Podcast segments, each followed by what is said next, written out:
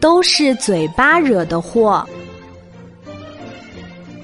贝贝是一只可爱的小熊，它有好多玩具，也喜欢把玩具和小伙伴们分享。尽管这样，贝贝熊的朋友还是越来越少。这一切都只怪他管不住自己的嘴巴。贝贝熊喜欢和朋友开玩笑，给大家起外号。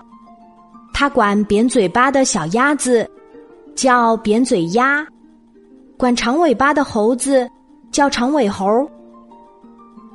小猪有些胖，他就管小猪叫胖子猪。贝贝熊送出的这些不好听的名字，让大家听了很不舒服。山羊伯伯告诉他：“这样你会失去朋友的。”可是贝贝熊却满不在乎。这一天，贝贝熊跟着妈妈去公园，在公园里，他们碰到了鸭妈妈和小鸭。贝贝熊高兴的打招呼：“扁嘴鸭，你好啊！”我不喜欢你这样称呼我。小鸭子很不高兴，跟着妈妈走开了。熊妈妈对贝贝熊说：“你看，这样多不好啊！不要给别人起外号了。”贝贝熊嘴上答应了，心里却满不在乎。回来的路上，他们又遇到了小青蛙。贝贝熊迎上前去，喊道：“鼓眼睛，你在这儿啊！”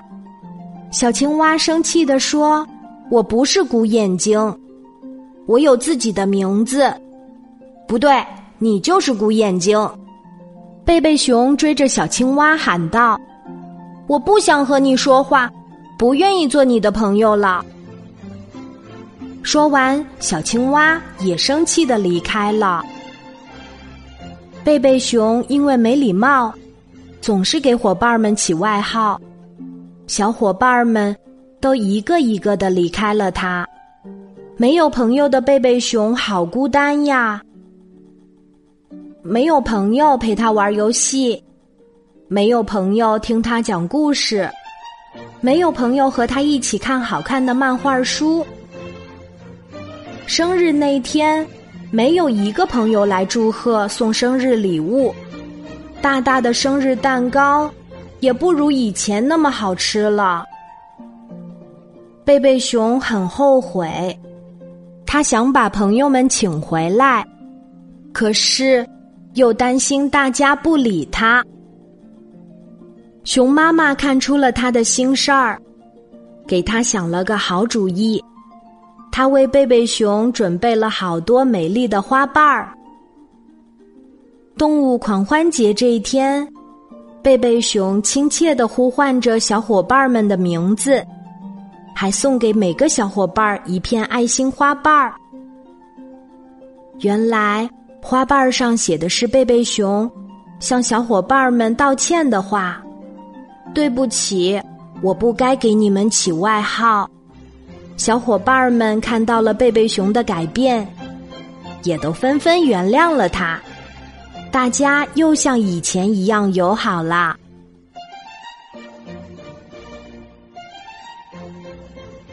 好啦，今天的故事就讲到这里。我是你的好朋友，晚安，妈妈，小宝贝，睡吧，晚安。